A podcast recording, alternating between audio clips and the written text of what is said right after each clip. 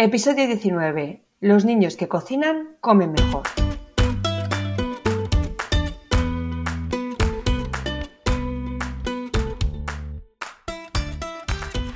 Bienvenidos a Los niños que cocinan comen mejor, el podcast de cocina y alimentación equilibrada de la red de escuelas de cocina Kitchen Academy, para padres y madres comprometidos con el poder que tiene aprender a cocinar para llevar una alimentación saludable.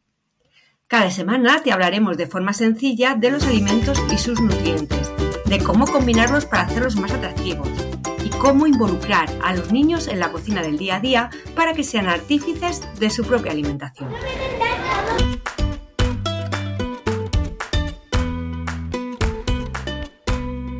Bienvenidos a un nuevo podcast de los niños que cocinan comen mejor.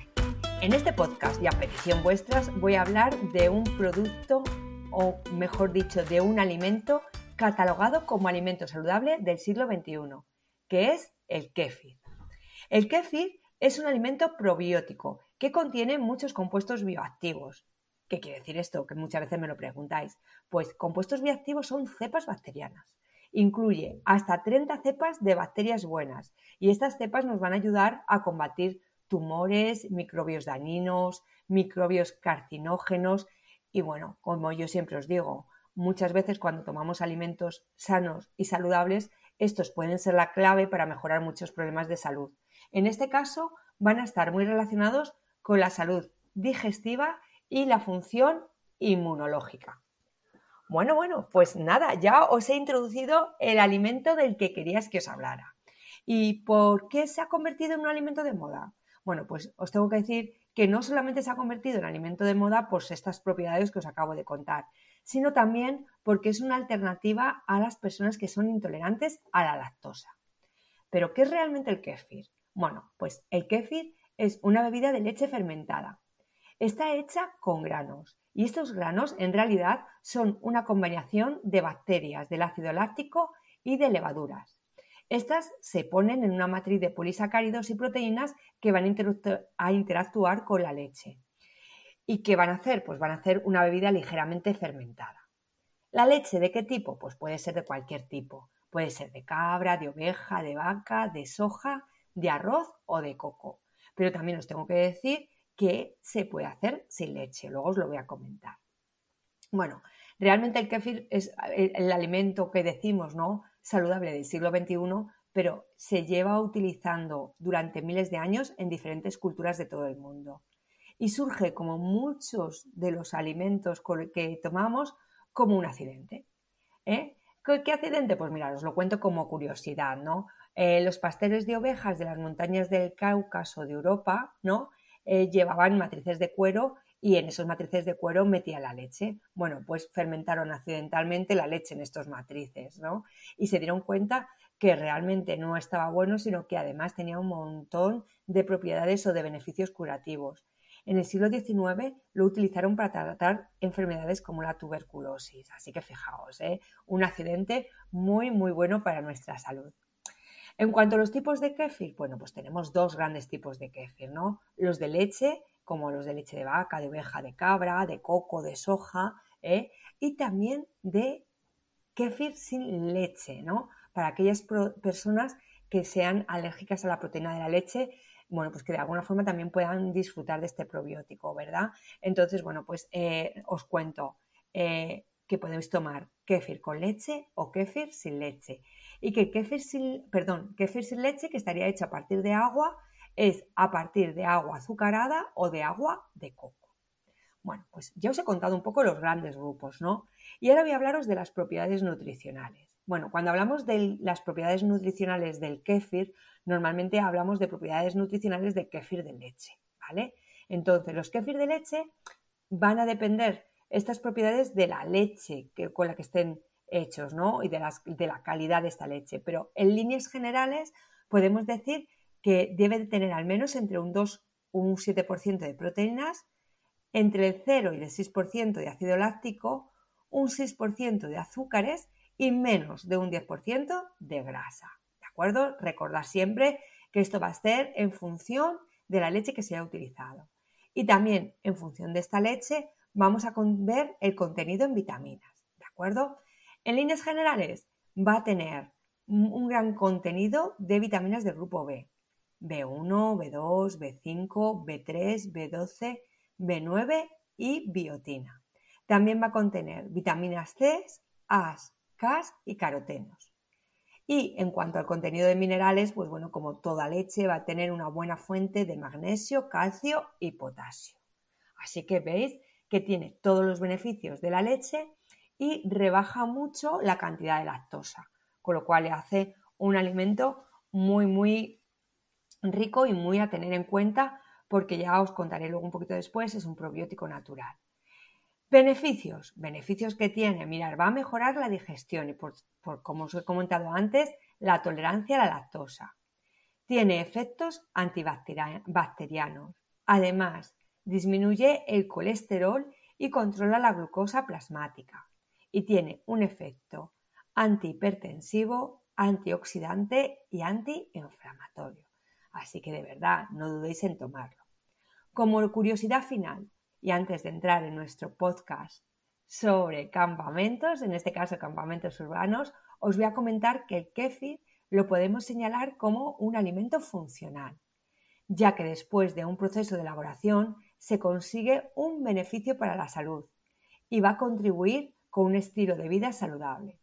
Y como siempre os digo, los alimentos que contribuyen a tener una buena, una buena salud hay que tomarlos, pero recordar que no curan enfermedades, ¿vale? Es como prevención a nuestra salud. Así que bueno, yo os animo a tomar este alimento.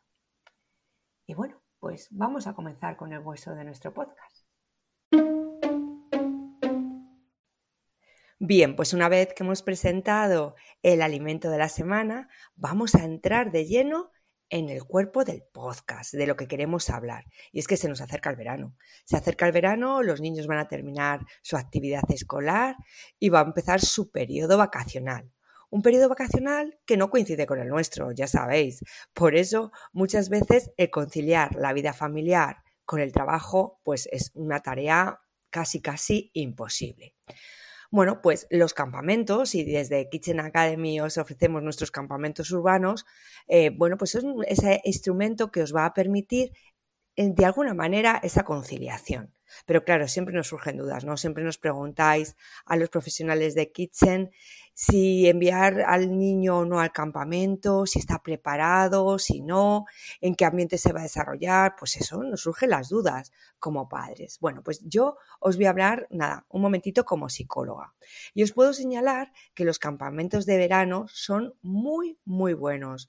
A, niños les viene, a los niños les vienen súper bien, ya que son muy buenos para el desarrollo físico, emocional y social de nuestros peques. Les va a permitir desarrollar su autonomía, su independencia, van a ser más responsables, se van a enfrentar a situaciones nuevas, diferentes, ¿no? a las que viven durante el curso escolar y esto va a repercutir muy positivamente en su crecimiento y su desarrollo. Además van a continuar con unas rutinas. ¿eh? Ya sabéis que durante el curso escolar los niños están sometidos a unas rutinas. Se levantan a una hora determinada, desayunan a una hora determinada, luego van a tener su periodo, sus comidas, sus descansos. Bueno, pues eh, es verdad que los campamentos también les sirve para continuar no con esa rutina tan férrea, pero sí para seguir manteniéndola. En líneas generales os puedo decir que los campamentos de verano son experiencias únicas y súper positivas. Pero claro, no depende solo de nosotros, ¿eh? Papis, que muchas veces queremos que el niño vaya a un campamento determinado o queremos llevarle a un campamento sí o sí. No, hay que tener en cuenta al niño. Hay que hablar con ellos. Hay que ver si el campamento elegido está acorde a sus gustos si está preparado o no para poder hacer el campamento, ver en qué momento madurativo está, analizar los pros y los contras de los mismos. Bueno, pues es que el niño tiene que estar incluido en todas estas decisiones. Hay niños que rechazan la idea de asistir a un campamento bien porque estén muy apegados a la familia, bien porque sean muy tímidos y les cueste hacer amigos. Bueno, pues la cuestión radica en saber explicarles pues un poco eh, lo positivo que va a ser ese campamento, que lo vean como una oportunidad, que lo vean como una un, tiempo para divertirse, para conocer niños, para conocer muchas cosas más y que no sea un castigo, que para muchos niños el primer día de campamento parece más un castigo que la verdad ese tiempo donde van a, disfrutar, ¿no? Bueno, una vez que, que ya hemos tenido y que ya los niños saben que queremos que vayan a un campamento, pues tenéis que elegir qué tipo de campamento es el que va el niño, ¿no? Bueno, pues otra de las dudas que nos preguntáis es, ¿qué vamos a hacerlo? ¿Qué, qué, sería mejor para el niño? ¿Que lo haga residencial o lo haga urbano? Bueno, pues esto es muy fácil. Va a depender de la madurez del niño de las, y de las necesidades de la familia. Lo cierto es que los campamentos urbanos también se conocen como campamentos de día, ¿no? que suelen ser normalmente de 8 a 4, aunque se pueden ampliar un poquito más, son un puente de transición a los residenciales. De hecho, casi la mayoría de los niños que van a un campamento residencial previamente ya han ido a un campamento urbano.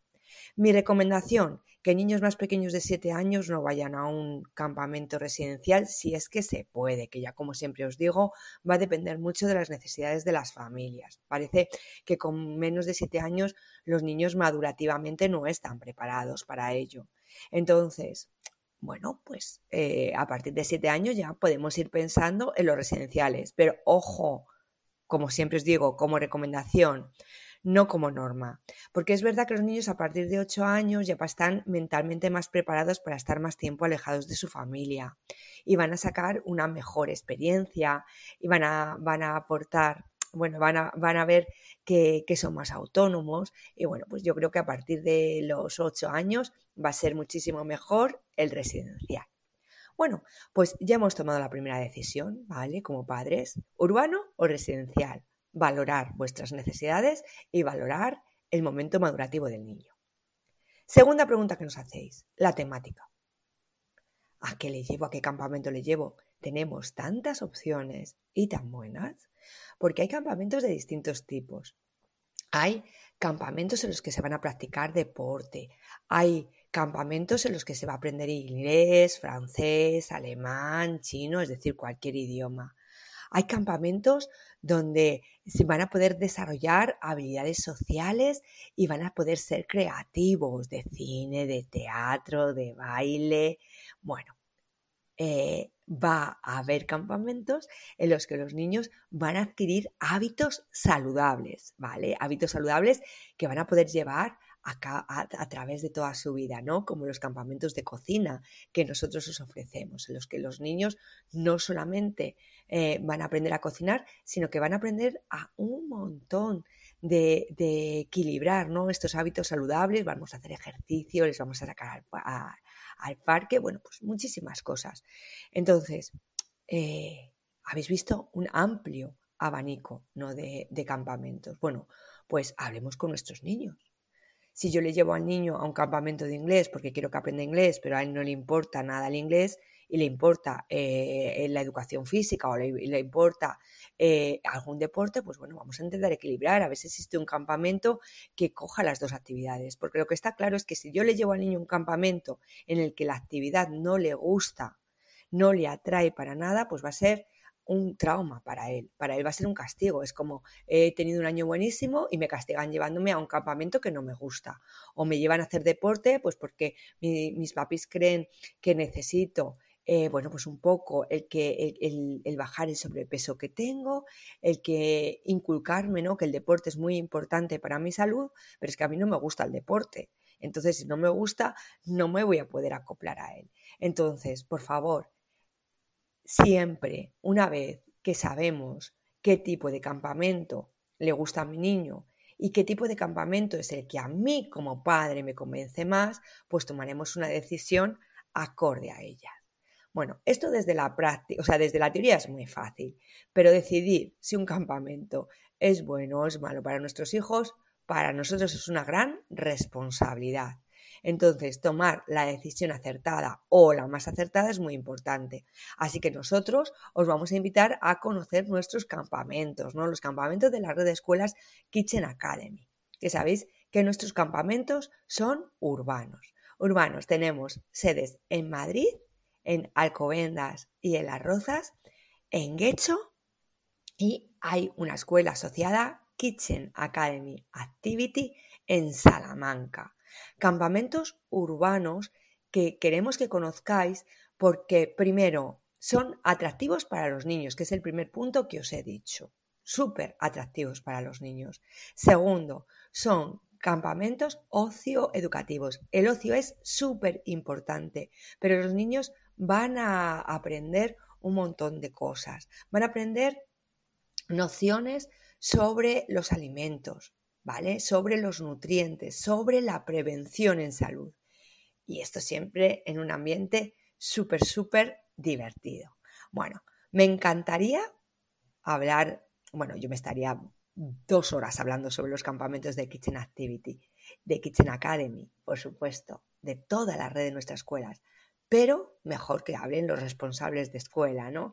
Y en estos momentos vamos a hablar con Jennifer Espinosa, que es responsable de Kitchen Academy Las Rozas en Madrid. Y ella nos va a contar seguro cómo son estos campamentos, os vamos a ofrecer ¿no? Eh, la posibilidad de que nos conozcáis y bueno, a partir de aquí, pues ya tenéis otra opción más, ¿no? Para poder elegir. Bueno, os dejo un segundito y contacto con Jennifer.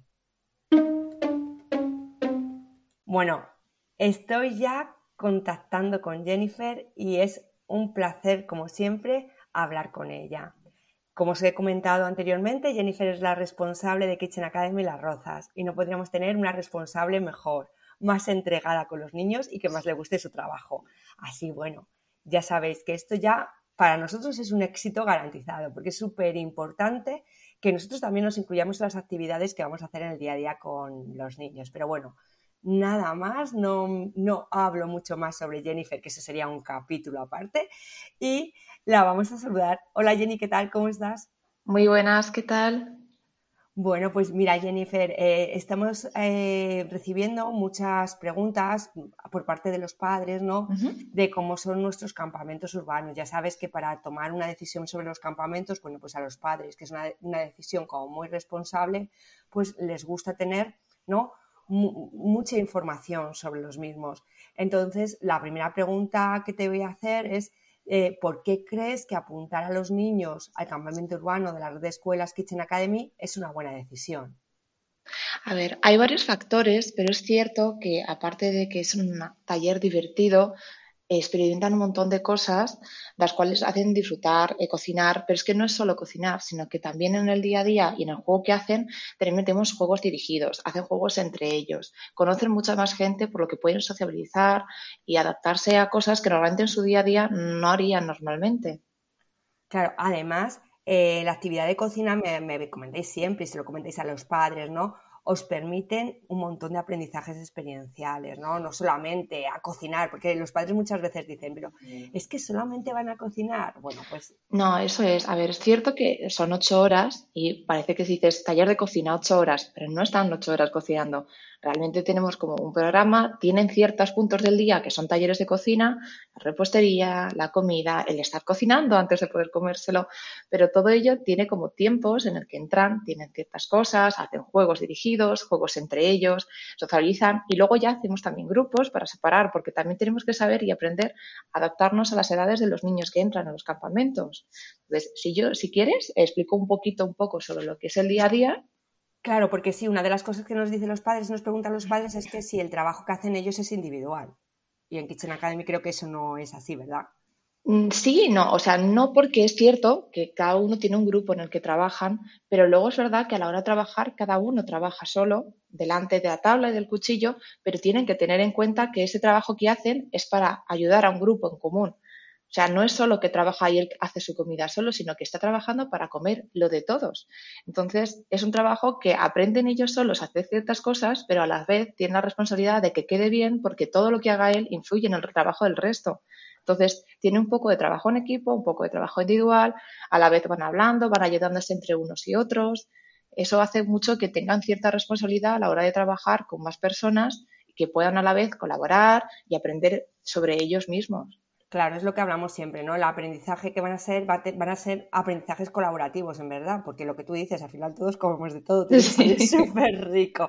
Bueno, bueno, me estás convenciendo, pero convénceme más, Jenny. ¿Cómo es el día tipo de un campamento urbano en la red de escuelas Kitchen Academy? Porque hay que recordar a todas las personas que nos están escuchando que la estructura es la misma en cualquier escuela de Kitchen Academy y en Kitchen Activity Salamanca. lo que es la estructura siempre es igual. Mira, un día tipo 8-4. ¿Vale? 8 a 9 tenemos con un horario flexible porque hay gente que es cierto que pues está en casa, no quiere que los niños madruguen, cerca de las 9 los pueden ir dejando y ellos van a desayunar. Y hay gente que tiene que irse a trabajar, entonces desde las 8 los dejan de 8 a 9 digamos que es el horario eh, del taller del desayuno. Siempre tenemos como un menú establecido que luego más tarde se explicaría en la asamblea y hay niños que les encanta, lo cocinan, preparan ellos su propio desayuno y luego desayunan. En caso de que ese día no les guste el desayuno, también siempre hay más opciones para poder comer igualmente algo, que no se queden con hambre nunca. Después del desayuno siempre hacemos como un tiempo de juegos, que se conozcan los niños que van a estar esa semana, sobre todo porque luego se dividen por eh, edades, entonces es el momento en el que pueden estar todos con todos. Socializan, juegan y después hacemos como una asamblea. Se sienta todo el mundo antes de dividirse en grupos, se explica lo que se va a hacer el menú de ese día, desayuno, repostería, la comida, lo que tienen que hacer técnicas de cocina, la parte nutricional que les aporta todo lo que van a comer y después de eso eh, dudas, cosas que tengan que preguntar, se les contesta y se dividen por grupos de edades, pequeños, medianos, mayores.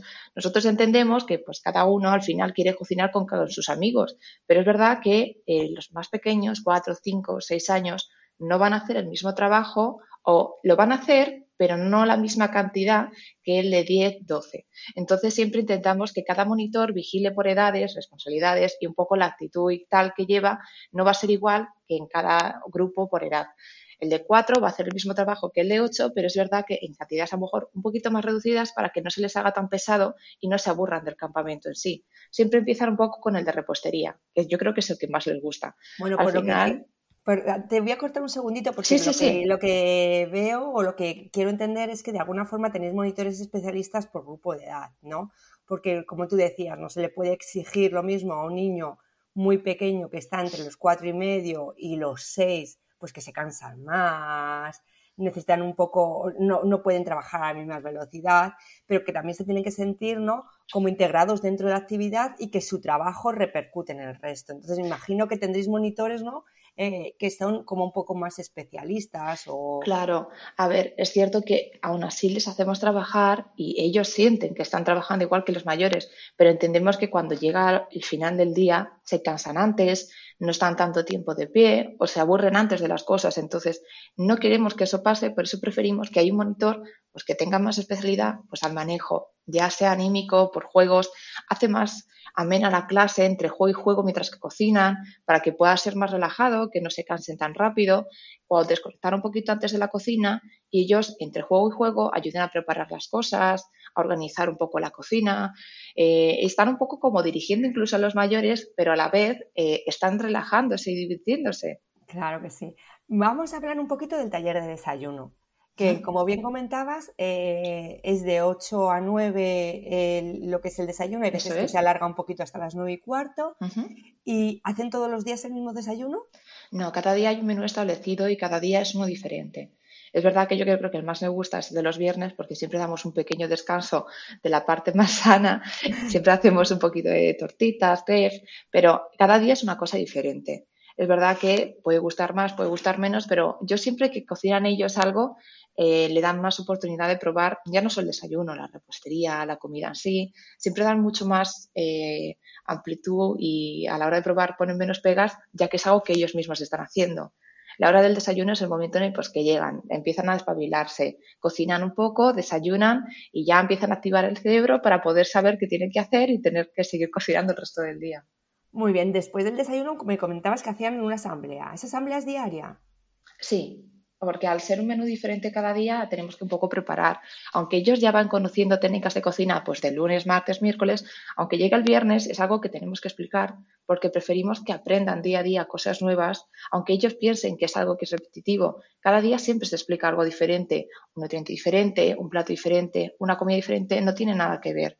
Aunque haya cosas que se repita porque hay un ingrediente en concreto que en el sofrito va igual que en el del anterior, en la comida en sí es diferente. Entonces, cada día es una asamblea porque cada día es un aprendizaje diferente. Claro, es muy importante que también entiendan que los, nuestros campamentos, ¿no? Los campamentos urbanos y en los campamentos residenciales, nuestro objetivo es que ellos aprendan alimentación y nutrición y que sepan un poco lo que comen, ¿no? Y por eso es tan importante el énfasis que hacéis en la asamblea. Parece que cuando están jugando no se enteran, pero luego nos sorprenden, ¿verdad? Porque el último día sí. con las preguntas.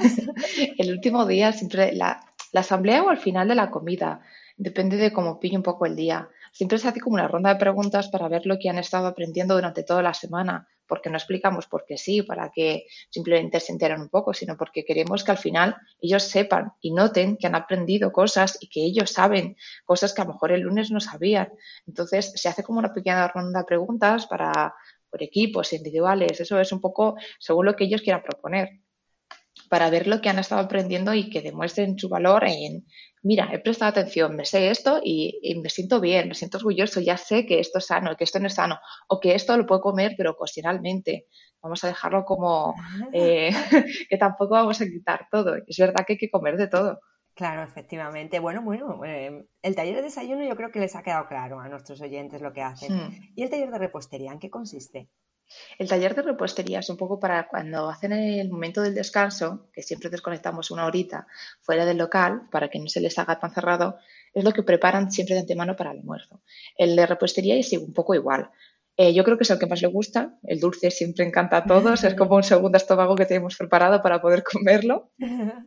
En la repostería a veces adelantamos un poquito de trabajo del postre que vamos a hacer ese día porque por tiempos, por reposo, por cualquier cosa, se tiene que adelantar cosas. Entonces hay veces que tiene incluso doble receta. Hay veces que hacen natillas y a la vez están haciendo un bizcocho de manzana delicioso con un poquito de cacao puro para que no tenga tantos azúcares como el chocolate. Eh, siempre prevenimos y tenemos mucho cuidado a la hora de las reposterías con las intolerancias, con las alergias, por lo que siempre se divide un poco por eh, los grupos tener cuidado con eso, para que a la hora de comer nadie tenga problemas. En la repostería se lo pasan bomba, les encanta estar removiendo, mezclando, y además ellos son conscientes de que la repostería, aunque es súper divertida, es incluso un poco más complicada que la cocina en sí, porque si se equivocan con los pesos, si se pasan de batir, se puede cortar, se pueden equivocar, puede ser un, un chasco o puede ser lo mejor. La repostería al final tiene la dificultad de que tiene medidas exactas y que no nos podemos pasar con ellos. Entonces son muy conscientes y siempre están vigilando todo lo que pesan al milímetro, eh, a la hora de batir, siempre están contando para pasárselo por turnos y lo hagan genial. Entonces tienen un buen trabajo en equipo y prestan mucha atención a la hora de trabajar. Ah, bueno, antes de continuar, me, bueno, has comentado el tipo de alergias e intolerancias alimentarias. Muchos de los padres tienen miedo, ¿no? Al final de, bueno, es que el niño es alérgico al huevo, a la es intolerante a la lactosa o es celíaco. Eh, ¿Cómo controláis esto? Nosotros, a ver, se pueden trabajar o por grupos, directamente hacer un grupo que tenga un monitor vigilando todo el rato las intolerancias. Es verdad que ya con tantas intolerancias y alergias que hemos ido teniendo, nos hemos ido adaptando poco a poco y hemos ido sacando recetas que podemos eliminar el huevo completamente, en las que no tengamos que tener nada de frutos secos. Eh, si es solo a la lactosa, se puede cambiar por leche sin lactosa, pero si es a la proteína de la vaca, se puede cambiar directamente por bebida de arroz, bebida de soja, almendras. Hay un montón de tipos de variedades por las que se puede sustituir o cambiar o reemplazar, como lo queráis ver, pero es verdad que siempre intentamos tener algo para esa persona y cocinar, porque se pueden hacer. Es verdad que a lo mejor tienen cierto sabor diferente, matices diferentes, pero al final salen adelante, salen siempre un plato con cualquier tipo de intolerancia que puedan ellos comer.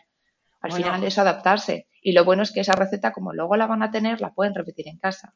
Claro, bueno, eh, yo creo que a ti te ha pasado lo que no podía pasar nunca en la vida, y es que un niño tenga alergia a todo, al huevo, a la proteína de la vaca, porque eh, muchas veces es verdad que dices, bueno, sustituyo el huevo por un vasito de leche o por un yogur o le pongo un poquito, pero bueno, creo que a ti te ha pasado que, era casi casi imposible sustituir. Sí, a ver, es que era, se nos contó que era un grupo de hermanos que eran eh, celíacos y también a la proteína de la vaca. Entonces ahí quitábamos cualquier cosa con gluten y cualquier cosa que contuviera restos de leche en cualquier sitio, en carnes, comidas, pero en el mismo grupo se nos juntó gente que era alérgico al huevo, a frutos secos, al pescado. Entonces, eh, pues, hacía que no pudieras echar casi de nada.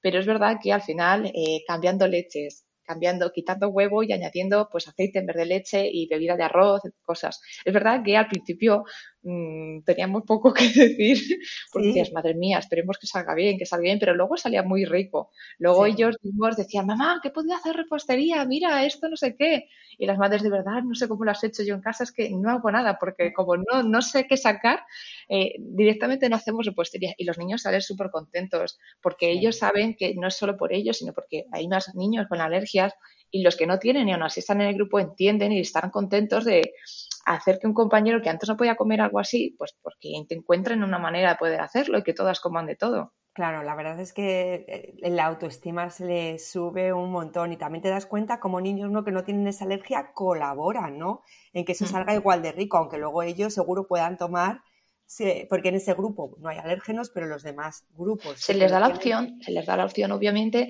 de comer algo que no tiene, o sea, que tiene todos los ingredientes de, de la norma, bueno, de la norma, de la receta que hay escrita. Pero es verdad que hay muchos que incluso dicen, no, no, yo quiero comer lo que he hecho, yo quiero comer lo que mi compañero está comiendo. O sea, nosotros damos la opción, pero hay muchos que dicen que no, que, que quieren lo suyo. Da gusto, da gusto de ver cómo los niños de verdad eh, se integran totalmente en esta actividad. Bueno, yo creo que el taller de repostería queda súper chulo, que es lo que se van a comer, ¿verdad? Porque todo lo que cocinan se lo comen ellos. Y todo lo que cocinan se lo comen. Es verdad, siempre lo decimos. Eh, y sobre todo luego en el siguiente, en el taller de, de la comida, preparamos siempre dos platos. Yo digo un poco a los papás que hay uno que es el que encanta a todos y hay otro que es el que tiene más discusión.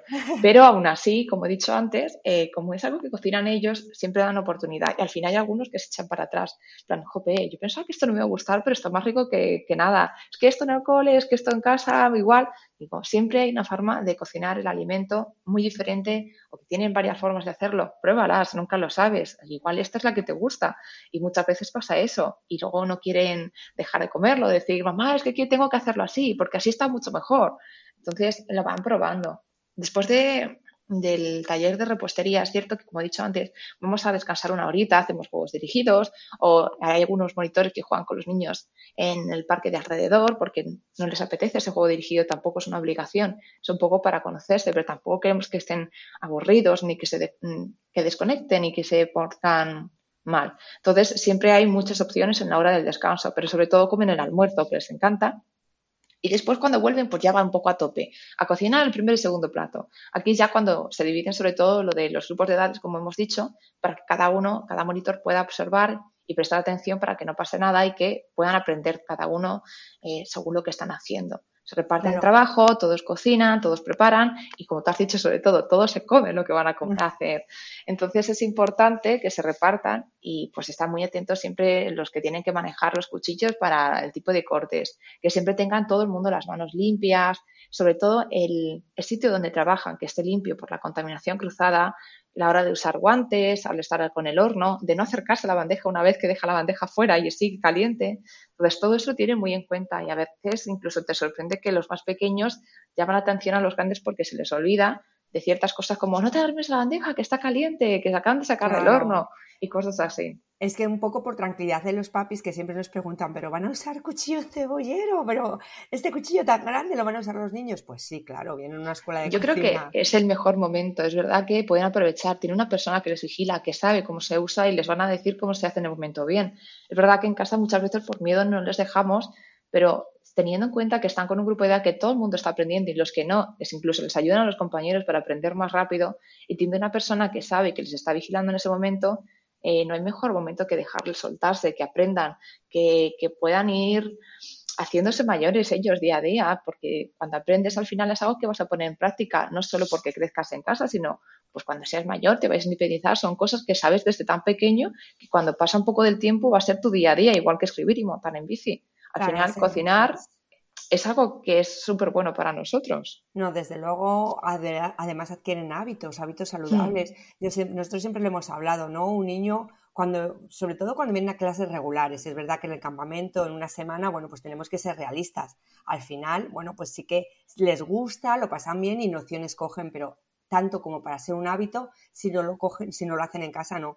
Pero es verdad que en las clases regulares nosotros nos damos cuenta como los niños eh, ya no piensan, ya si les dices un plato que sea saludable, eliminan grasas, eliminan aquellos aspectos que realmente saben que no es bueno para el plato y le introducen, por ejemplo, el tomate, casi todos ya eliminan el tomate, pues usan tomate natural triturado, quitan esos azúcares añadidos. Y bueno, por tranquilidad de los padres, decirles que, bueno, que vosotros como monitores lo primero que hacéis siempre es darles sus clases, ¿no? Sobre el manejo de cuchillos y lo que tú estabas contando, ¿no? Sobre la prevención, prevención de maduras, en fin, no solamente tienen o no solamente eh, hacen y realizan actividades de cocina, sino que esa actividad de cocina conlleva muchos aprendizajes, ¿no? Y como tú decías, que al final se los van a llevar a lo largo de su vida, que dentro de esos aprendizajes estaba lo que tú decías mucho, ¿no? La prevención, eh, no solamente de quemaduras, de cortes, sino de contaminación cruzada, la necesidad de que exista una gran limpieza en la cocina, que no podemos estar trabajando.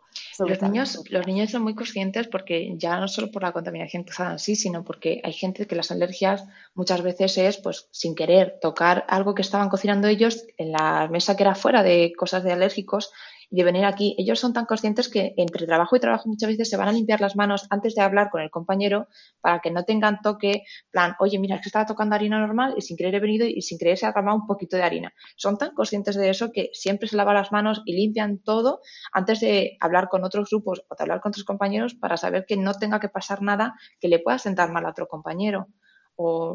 No sé. La verdad es que los más pequeños nos, nos sorprenden de esa responsabilidad. ¿Te acuerdas? Jennifer, el niño que era alérgico al, huevo, pero ya no al contacto, sino al vapor del huevo y la mami se la, y la mami pensó que, que no, que, no había problema. ¿Te acuerdas de eso? Cuéntanos esa anécdota, porque de verdad que es. Es cierto que cuando estás en casa, a lo mejor el ambiente es mucho menor que el que trabajas en un campamento, que es un sitio mucho más amplio y obviamente hay mucha más capacidad de gente, por lo que se cocina el doble y el triple cantidad de huevo de la que a lo mejor puedes hacer en casa. Entonces, el ambiente hizo que empezaran a salirle pues pequeñas reacciones y tal, pero claro, el chico estaba tan encantado con el grupo, se lo está pasando también con los compañeros, que él no quería dejar de cocinar. Entonces los compañeros propusieron sacar una mesa fuera, o sea, dentro del recinto, pero fuera, al aire, para que no tuviera esa cantidad de vapor del huevo del resto de grupos y ellos poder seguir trabajando con él. O sea, que ellos no querían dejar que él se quedara solo y ellos seguir, sino que ellos propusieron seguir, pero en una parte un poco más apartada del resto para que ellos pudieran seguir trabajando. Bueno, le sacasteis a la calle porque tenemos como una especie de terraza. En la terracita sacamos la mesa, los cuencos, las varillas y las cosas y ellos siguieron cocinando sin huevos, sin el ambiente del huevo del resto de las personas y sacaron adelante y hicieron unas galletas porque estaban haciendo galletas deliciosas además. Sí, y además luego nos acordamos que, vamos, que, que nos contabas que incluso, ¿no? Eh, cuando fueron al parque a jugar, a pesar de que todos habían lavado las manos, como esa reacción que tenía el niño era tan milurenta de granitos, que era, bueno, pues eran, son granos, pero son granos incómodos. No mm. dejaban a nadie que tocara su pelota ni nada. Sí, se llevaron una pelota de antemano ya limpia al parque hicieron un grupo de personas que iban a jugar, pero obviamente cuando estás en el parque el resto de niños lo veían, querían participar, decían, lávate las manos antes de unirte al grupo, lava, no sé qué, y entonces puedes pasar, como que no les decían que no, pero tenían muy consciente en plan, tienes que estar súper limpio, ¿eh? que has tocado ahora lo que has estado comiendo y entonces lávate las manos antes de venir con nosotros. Sí, la Son muy conscientes. sí, sí, nos sorprenden. Bueno, pues después del taller de repostería, van a hacer el taller de comida, ¿no? Por lo que veo. Eso es. Siempre se dividen por grupos, eh, se ponen un poco por lo de las mesas y tal, se reparten entre el primer y segundo plato. Y los pequeños siempre ayudan un poco a adelantar el trabajo un poco de los sofritos, las verduritas a la hora de cortar y tal. Y un poco la organización, un poco, parece que no, pero están al tanto de todo. Eh, siempre están cocinando un primer y segundo plato, que cada día es un menú diferente, entonces van variándolo uno siempre, como he dicho antes, el que más gusta y otro que menos gusta, no porque menos gusta, sino porque al final las verduras, el pescado y todo esto siempre da un poco más eh, de reacción negativa que, por ejemplo, cualquier otro plato que del día a día sabemos que gusta más. Aunque sorprende porque hay niños que prefieren ese plato al otro, pero oye, es que no puedo decir un plato en concreto porque como hay tanta variedad de menú que tenemos, eh, claro, es que decir tenemos, tenemos que decir a los padres que nosotros buscamos menús nutricionalmente equilibrados y variados a lo largo de la semana. Entonces, a lo largo de la semana, lo que siempre van a tomar son verduras en cualquier plato, sí. eso seguro. En cualquier plato van a encontrar verduras porque, porque sí, porque las verduras son súper importantes, ¿no? Y les hacemos ver que son súper importantes. Y al principio es verdad que pueden causar un poquito de rechazo, pero la mayor parte de los niños al final lo han hecho ellos, eh, nosotros les decimos, si no quieres eh, que, se vea la verdura, pícala mucho, mucho, mucho, mucho y no se va a ver y ya veréis qué saborcito. Y de verdad que, es verdad que notamos, ¿verdad? Que, los niños cada vez más comen más. Lo que no les hacemos es obligarles, ¿no? porque no, queremos que tengan esa No a comer. Es verdad que eh, lo único que le decimos que es obligatorio es probarlo, porque no van a saber si no les gusta algo que no han probado. Entonces, con la, como he dicho antes, la variedad de, de hacer opcionalmente, en plan vapor, al horno, frito, rebozado. Hay tantas maneras de hacer un alimento que si no lo prueban no lo saben. Entonces, lo único que se les dice es pruébalo. ¿No te gusta? Bueno, pues entonces hay que probar una forma diferente de cocinarlo. Pero danos la oportunidad o date la oportunidad de probarlo. A lo mejor te encanta. Y entonces ahí es verdad que hay muchas veces que reafirman que no les gustaba o que se han dado cuenta de que es una cosa que han rechazado pero les estaba encantando. Claro, algunos nos mienten, algunos dicen, quiero repetir, pero... pero no es que me guste mucho, pero quiero repetir. Y quiero, quiero asegurarme de, no sé si esto me está gustando y a lo mejor lleva tres o cuatro trozos. no, la verdad es que sí. Y hay otros que son mucho más, no sé, como, como más directos, ¿no? Y te dicen, hazme una mm. foto que mi madre no se va a creer que me lo estoy comiendo. Cierto, cierto. bueno, siempre es verdad que en Kitchen intentamos que haya un plato que sabemos que les va a gustar y otro que a lo mejor no, pero equilibrarlo para que coman, porque es muy importante, igual que tú decías, ¿no? Que el taller de desayuno es la comida más importante del día y sí o sí van a desayunar, pues igual intentamos que en la comida haya un plato que sabemos a priori que les va a gustar muchísimo, ¿no? Y que van a comer, mm. y otro que, bueno, a lo mejor corremos un poquito más el riesgo, aunque los platos que ellos comen están testados al 100% de que les va a gustar, porque son platos que han realizado nuestros niños de escuela y que han valorado, o sea, que muchas veces les decimos, mirad, es imposible que nos guste, porque este plato que estáis comiendo lo han valorado 200 niños en Madrid, o, casi 300, porque tenemos 150 en cada escuela, más luego todos los de Salamanca, más luego todos los de, eh, los de Guecho. Entonces, solamente ponemos platos en campamentos que están valorados a partir de 3, que 3, 4 es el máximo. teniendo en cuenta que es 1 sobre 4, es el 1 a 4, claro. Claro, eh, uno es lo peor, 2 es bueno y 3 y 4 es que me gusta. Entonces, los platos que ellos van a hacer son platos que están valorados por ellos mismos, por niños de sus edades, en los cuales, bueno, pues los sabores están más o menos ahí en la línea, independientemente de que cada uno tengamos nuestros gustos propios, ¿no? Y que mm. tengamos, pero que a los padres les tranquilizamos, les tranquilizamos con el hecho de decir, bueno, no es que pongamos un plato que sabemos que les gusta 100% porque nos gusta a nosotros, no, es porque les gusta a niños de sus edades, ¿no? Y están testados totalmente en nuestras escuelas de Kitchen Academy. Yo creo que hay muchos, hay muchos papás que igualmente eh, los apuntan no solo también por aprender a cocinar, sino porque aprendan a comer un poco de todo. Y hay niños que han venido porque el campamento no es algo que es solo para semana, es verdad que es semanal, pero hay niños que les gusta tanto que vienen varias semanas o que incluso hacen amigos que quedan para que el año siguiente coincidan entre semanas. Plan, el año que viene a venir la primera de julio, ¿vas a venir tú también? Entonces se salen amigos de aquí, se pasan bien, quedan algunos incluso fuera porque han descubierto que viven cerca y año a año luego están volviendo e intentan incluso llegar a las mismas semanas para poder coincidir de nuevo. Sí, la verdad es que los campamentos urbanos de la red Escuela Kitchen son campamentos de verdad, que no es que lo digamos, nosotros son súper divertidos, super, eh, y, sobre todo súper educativos. O sea, es que combina muy bien, ¿no? Eh, las dos, yo creo que las, dos patas necesarias, ¿no? Para un campamento. Primero, que sea divertido para los niños, porque si los niños no se divierten, no van a aprender. Y segundo, que realmente los conceptos que ellos eh, van adquiriendo son conceptos que, como tú decías, son trasladables para toda su vida, porque es que comer vamos a tener que comer todos los días. O sea que es que es verdad. Y mm, después del taller de comida, ¿qué hacen los niños? Normalmente después del taller de comida tenemos media hora, teniendo en cuenta que normalmente tenemos como el horario establecido que dos y media tres y media es un poco lo que coman. También es verdad que algunos que tardan más, tardan menos, y de tres y media a cuatro, que es el horario de cogida, hacemos siempre otro, otro taller o otro momento de juegos dirigidos, entre el que recogemos, nos recogemos, nos organizamos, hacemos un poco entre preguntas y juegos, para que vayamos recordando un poquito, poco a poco, todo lo que han estado aprendiendo, pero que a la vez, oye, pues se vayan divirtiendo, vayan jugando hasta que lleguen los papás. Hay algunos que les piden recoger antes por si tienen médico, dentista, o incluso que cuando llega el verano, pues es verdad que al final se van de vacaciones y se tienen que ir antes, sobre todo los viernes, pero normalmente esa media hora nos ayuda mucho y colaboran, porque no solo se les enseña que comer, sino que también hay que recoger. Oye, al final no decimos que la contaminación cruzada está y luego dejamos los platos y todo eso. Nos ayudan, nos organizamos, vamos haciendo juegos, nos lo vamos pasando súper bien, la verdad. Eh, vamos haciendo juegos entre, ese momento ya es lo único que les gusta porque también es en el que se mezclan todos los grupos, pequeños, medianos y grandes están todos juntos, se ayudan unos a otros, se hacen equipos de edades mezcladas, entonces ya sea de preguntas, ya sea de mímica, ya sea de juegos de hacer una acción que indiquen, porque muchas veces hacen mímica incluso para saber qué tipo de corte están haciendo. Entonces, ellos mismos se organizan siempre con juegos que muchas veces son incluso alrededor de lo que han estado aprendiendo durante el día. la verdad es que suena, suena súper, súper bien y me ha, me ha encantado esto último que nos has dicho, ¿no? Al final los niños tienen una responsabilidad más, que es una responsabilidad totalmente trasladable a casa, ¿no? Y es que ayuden a recoger, que ayuden a recoger, que sean conscientes, ¿no? de, la necesidad de que si todos recogemos, ¿no? Eh, tardamos menos, nos da más tiempo a jugar y que además evitamos esa contaminación cruzada para el día siguiente. Bueno, Jennifer, yo creo que, nos has resuelto todas, todas, todas las dudas. No sé si tienes eh, alguna cosita que decirnos, alguna anécdota que quieras contarnos. Si, crees que los papis necesitan algún tipo de información más para que queden tranquilos que los campamentos urbanos de la red Escuela Kitchen son súper buenos para los niños.